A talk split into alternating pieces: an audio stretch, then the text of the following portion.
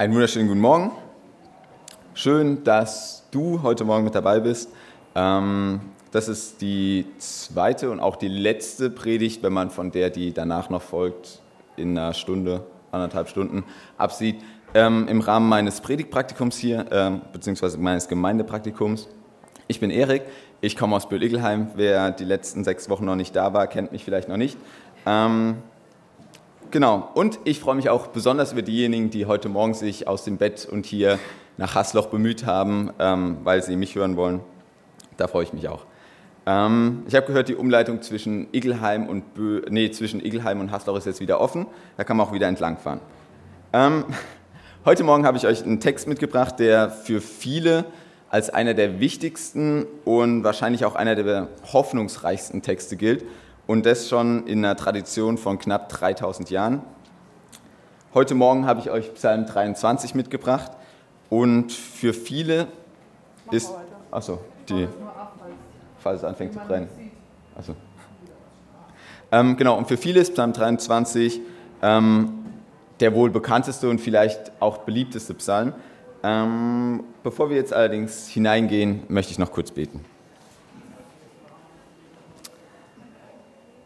Himmlischer Vater, ich will dich bitten, dass du uns die Augen und die Ohren und die Herzen öffnest jetzt für dein Wort. Und ich will dich bitten, dass du spürbar hier bist, dass wir merken, dass du ein Gott bist, der durch sein Wort in unser Leben reinspricht. Dass wir merken, dass du ein lebendiger Gott bist, der Interesse an uns hat. Und dass wir merken, dass dein Wort unsere Sicht auf das Leben verändern kann. Ich will dich bitten, dass du Aufmerksamkeit schenkst. Ich will dich bitten, dass du zu jedem Einzelnen sprichst, so wie er es gerade braucht. Und ich will dich bitten, dass deine Liebe durch alles, was hier gesagt wird, durchscheint. Du bist ein großer Gott und du hast uns lieb. Danke dafür. Amen. Ähm, beim Predigtext habe ich eine kleine Variation reingebracht. Ähm, traditionell kennt man den Psalm 23 ja von Luther übersetzt. Den hat man so im Ohr. Ähm, und ich habe mir gedacht, ich weiche davon ein bisschen ab da für viele der Text schon so bekannt ist. Und wenn er bekannt ist, dann übersieht man leicht Facetten, weil man denkt, okay, man hat schon das Gesamtbild und dann schaut man nicht so genau rein. Ähm, Im Anschluss werden wir dann nochmal den Psalm 23, haben wir die Möglichkeit nach Luther zu beten, aber ich habe euch quasi eine Übersetzung von mir selbst mitgebracht, weil ich das ja kann. Ähm, deswegen Psalm 23. Ein Psalm David zugehörig. Jahwe ist mein Hirte ich leide keinen Mangel. Auf grünen Weidenplätzen lässt er mich lagern, zu Ruheplätzen am Wasser leitet er mich. Er bringt meine Lebenskraft zurück. Er führt mich auf den Spuren der Gerechtigkeit um seines Namens willen. Selbst wenn ich wandere, äh, nee, jetzt bin ich bei Luther, selbst wenn ich im Tal der Finsternis gehe, fürchte ich das Böse nicht, denn du bist bei mir. Dein Stock und dein Stab, sie trösten mich. Du bereitest vor mir einen Tisch gegenüber meinen Bedrängern, du salbst mein Haupt mit Öl, mein Becher fließt über. Nur Gutes und Gnade werden mir folgen alle Tage meines Lebens. Und ich werde zurückkehren und wohnen im Hause Jahres für alle Zeit. Welches Bild bleibt euch beim Hören des Psalms so ein bisschen hängen? Vielleicht der gute Hirte hier mit Schlapphut über einer grasüberzogenen Wiese, hinten ein idyllischer Sonnenuntergang. Nicht nur die Schafe, sondern auch der Hirte scheint ziemlich wohlgenährt und alles scheint irgendwie Überfluss zu haben. Nicht wundern, die haben Tag der offenen Tür bei der Feuerwehr, die könnten ein bisschen lauter sein. Ähm, oft haben wir diese Vorstellung vom Hirte und vom Schafsein.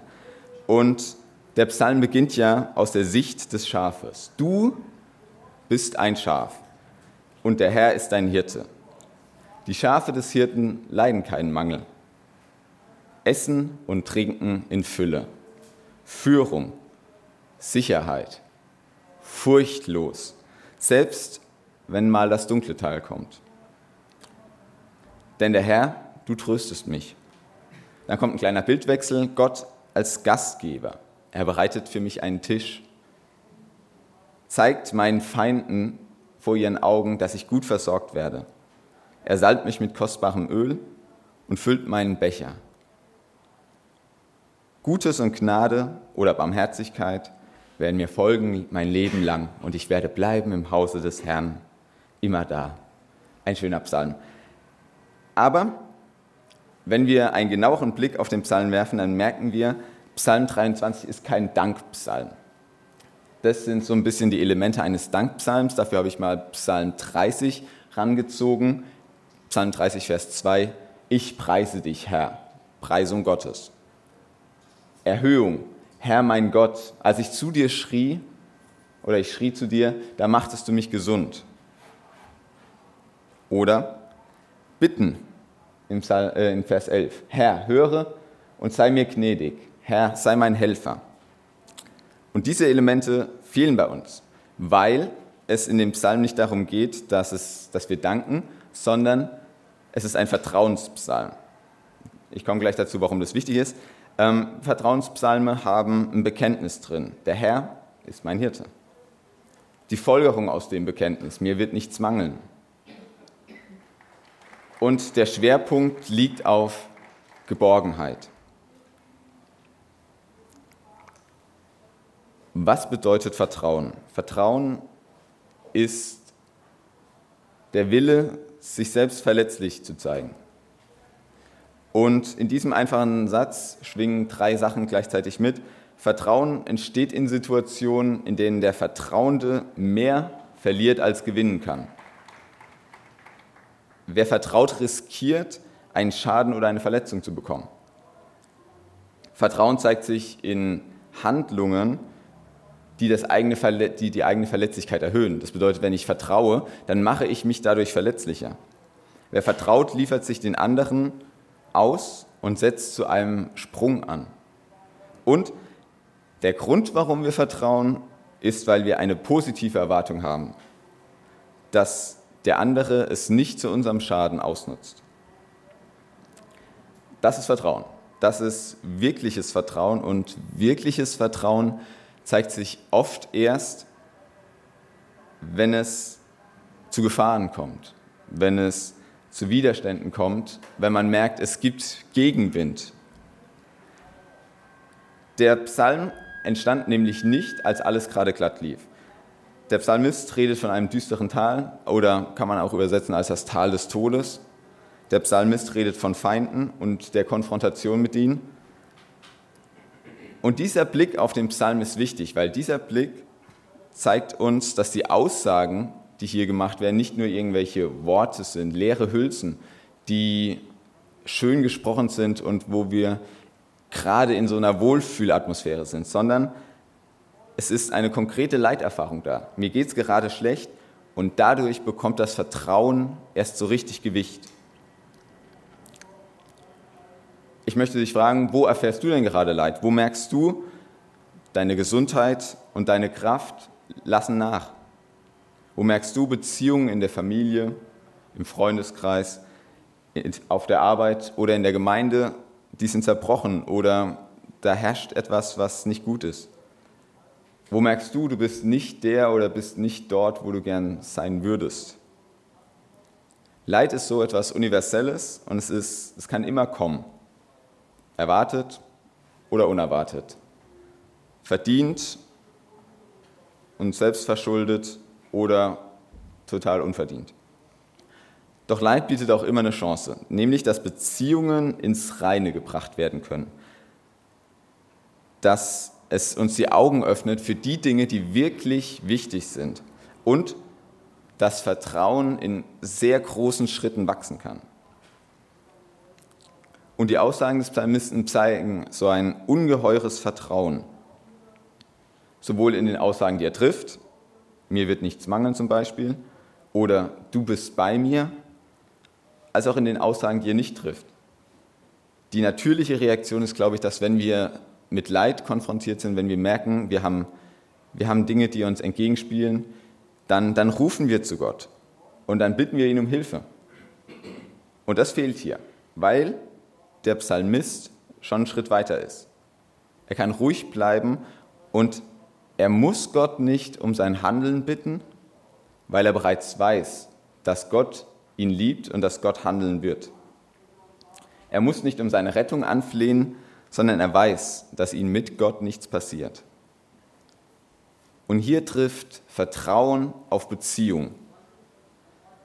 Der Psalmist kann Ruhe bewahren, weil die Beziehung zu Gott so stark ist, dass er merkt, Gott streitet für mich. Und wie ist es bei euch? Bei dir? Bei mir? Mir geht es so, ich bete manchmal, bitte Gott, sei hier. Und eigentlich weiß ich, Gott ist hier. Ich bete manchmal, schenk mir deinen Heiligen Geist. Und weiß eigentlich, ich habe schon seinen Heiligen Geist. Ich glaube, es ist gut und es liegt viel Kraft darin, wenn wir Gott um Dinge bitten. Aber ich glaube, manchmal vergessen wir, wie viel wir schon von Gott bekommen haben. Und es ist verändert, wenn wir beten, danke Gott, dass du heute Morgen schon hier bist. Danke, dass meine Schuld schon vergeben ist, dass du sie weggenommen hast. Danke, dass du mir schon deinen Heiligen Geist geschenkt hast und dass dieser Geist schon in mir wohnt und in mir am Wirken ist. Es zeigt anderen gegenüber, wie fest wir im Glauben stehen und welches Vertrauen wir da reinlegen. Aber es tut uns auch gut und es bestärkt uns immer wieder. Denn wenn wir nicht mit diesem Vertrauen in die Beziehung zu Gott reingehen, dann ist diese Beziehung, dann wird sie schwer etwas Persönliches, weil Gott dann so unnahbar ist. Und ich möchte nun mit euch die einzelnen Verse anschauen und dabei zunächst euch immer ein bisschen was Wissenswertes vermitteln und über den Inhalt sagen. Dann am Ende werden immer eins, zwei Fragen sein. Die Fragen könnt ihr für euch persönlich nehmen. Da muss niemand aufstehen und schreien Amen und anfangen zu tanzen. Und wenn ihr die Fragen bekommt, nehmt sie in euch auf und denkt euch, denkt darüber nach. Im Stillen könnt ihr es gerne machen. Und falls ihr an einer Stelle hängen bleibt, gar kein Problem. Ihr könnt euch die Predigt auf der Homepage runterladen, nochmal anhören. Ähm, jederzeit. Hört jetzt in dieser Zeit speziell auf Gott und gar nicht so darauf, was ich sage, sondern wenn Gott zu euch spricht, dann ist es gut.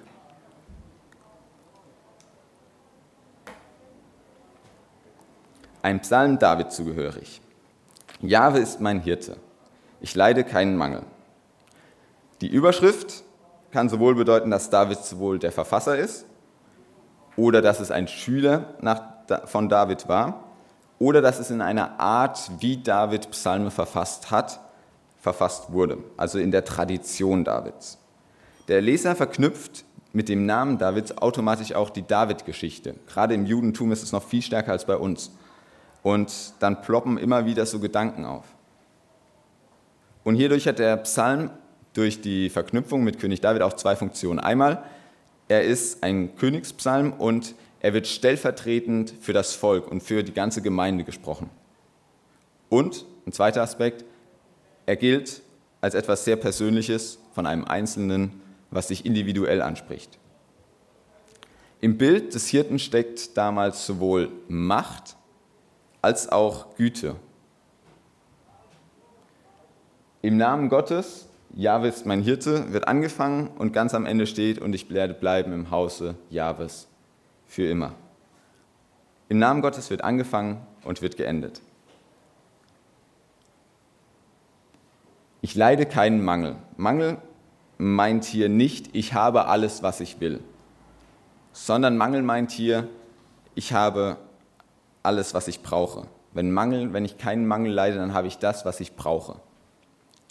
Und wenn jemand Mangel leidet, dann sagt es auf jeden Fall in der Gemeinde. Denn 1. Korinther 12, 26, wenn ein Glied leidet, so leiden alle Glieder mit. Und es ist Aufgabe der Gemeinde, dass es in der Gemeinde keinen Mangel gibt. Frage, ist Gott dein Hirte? Und die zweite Frage, mangelt es dir wirklich an nichts? Vers 2. Auf grüne Weidenplätzen lässt er mich lagern, zu Ruheplätzen am Wasser leitet er mich. Vers 2 zeigt näher, wodurch der Mangel der Schafe, wodurch dem entgegengewirkt wird. Nämlich grüne Wiesen, fließendes, kühles Wasser. Und Ruhe. Ein Ruheplatz, wo man sich niederlegen kann zum Schlafen, wo man sicher ist. Grüne Wiesen sind im sonnenverbrannten Kanaan eine Seltenheit. Aber ein guter Hirte hat Ahnung und weiß, wo diese Wiesen zu finden sind und wo diese Plätze sind, wo seinen Schafen es gut geht. Reiche Wiesen und fließendes Wasser zeigen gleichzeitig so ein bisschen diese Exodus-Geschichte. Ähm, das Volk Israel zieht aus, zieht durch die Wüste und kommt in ein Land, wo alles im Überfluss ist. Hier gibt es diese Anklänge an Exodus, ein Ausziehen und zu Gott kommen. In alledem, auf grünen Wiesen lässt er mich lagern, zu Ruheplätzen leitet er mich. In alledem ist Gott derjenige, der handelt. Frage an dich. Spürst du die Versorgung Gottes? Oder denkst du, dass dein Wohlstand von dir selbst geschaffen ist? Und die zweite Frage, hast du Ruheplätze, an denen du still werden kannst, an denen du auftanken kannst, wo du merkst, es tut mir gut und ich lebe wieder auf? Vers 3. Er bringt meine Lebenskraft zurück. Er führt mich auf den Spuren der Gerechtigkeit um seines Namens willen. Durch die Versorgung Gottes und die Ruhe wird Kraft wiederhergestellt. Kraft, die jeder zum Leben braucht. Gott führt seine Schafe auf einen guten und gerechten Weg. Warum? Weil er das in seinem Namen so zugesagt hat. Vielleicht erinnert ihr euch an die HIP-Babynahrung-Werbung. Dafür stehe ich mit meinem Namen. Das könnte auch von Gott kommen. Wenn Gott anders handeln würde, wieso sollte man Gott dann vertrauen? Deswegen, um den anderen Leuten auch zu zeigen, den anderen Völkern damals zu zeigen, Gott ist bei uns. Deswegen hat Gott gezeigt, ich stelle mich zu euch.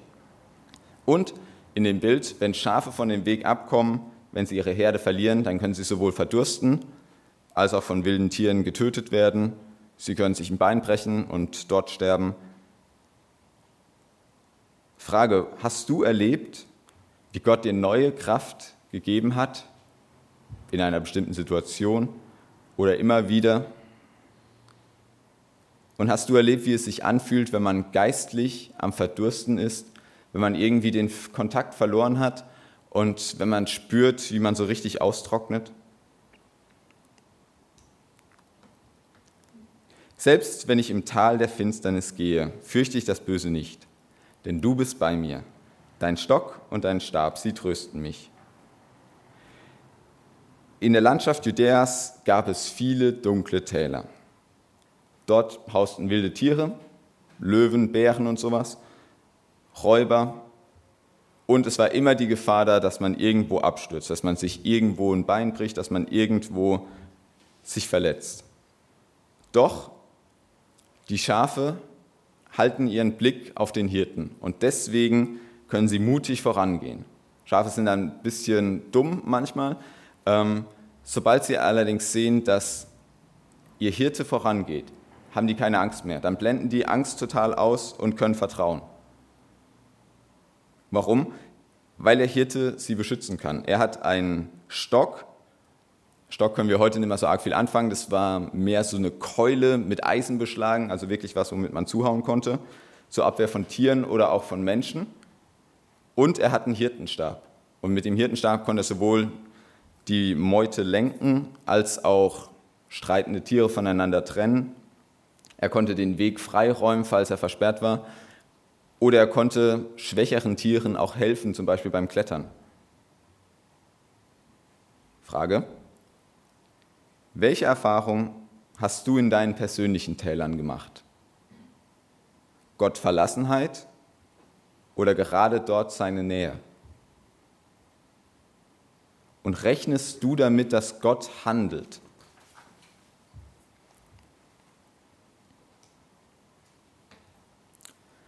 Du bereitest vor mir einen Tisch gegenüber meinen Bedrängern. Du salbst mein Haupt mit Öl, mein Becher hat Überfluss. Jetzt bin ich schon eins zu viel. Ups. Hier haben wir den Motivwechsel. Gott ist jetzt Gastwirt. Gott ist Hausherr. Gott, der diejenigen, die zu ihm kommen, vor den Augen ihrer Gegner belohnt. Gott, der sie salbt mit Öl und durch die Salbung und diese Anklänge mit einem Psalm Davids kommt diese Königspsalbung Salbung mit rein. Gott, der dich zum König salbt. Ich bekomme mehr als genug. Mein Becher hat Überfluss.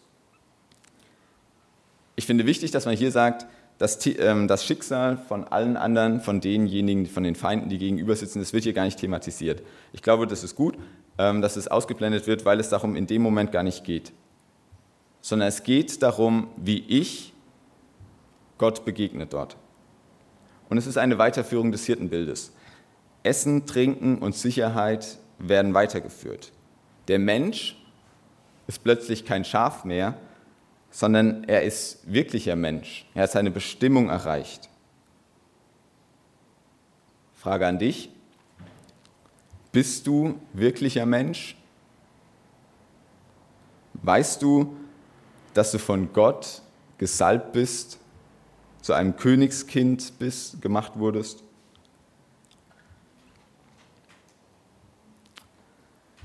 Nur Gutes und Gnade werden mir folgen alle Tage meines Lebens und ich werde zurückkehren und wohnen im Hause Jahres für alle Zeit.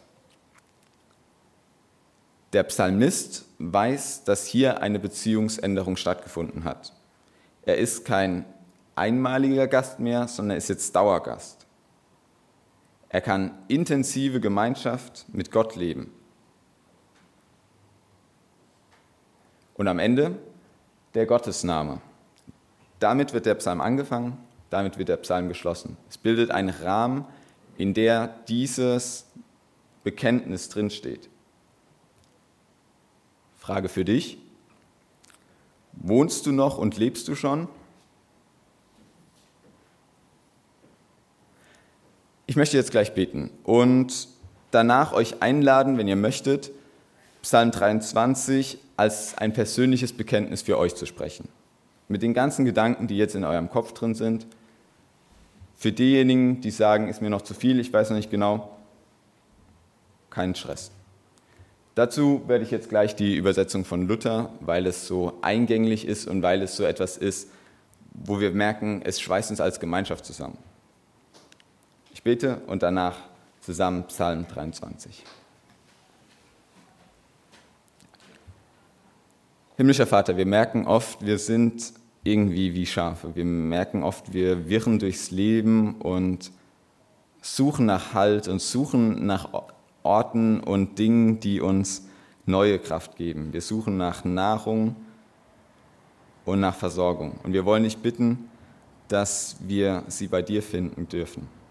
Wir wollen dich bitten, dass du uns immer näher zu dir ranziehst und dass jeder von uns persönlich spürt, wie du um ihn kämpfst und du für ihn da bist, auch in jedem Tal, dass du ihn dort verteidigst. Vater, danke dafür, dass wir Bilder haben, um Beziehungen auszudrücken. Und wir wollen dich bitten, segne uns dadurch. Lass uns spüren, wie du uns versorgst.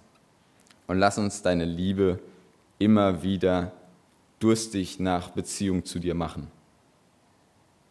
Danke für dein Wort und segne uns.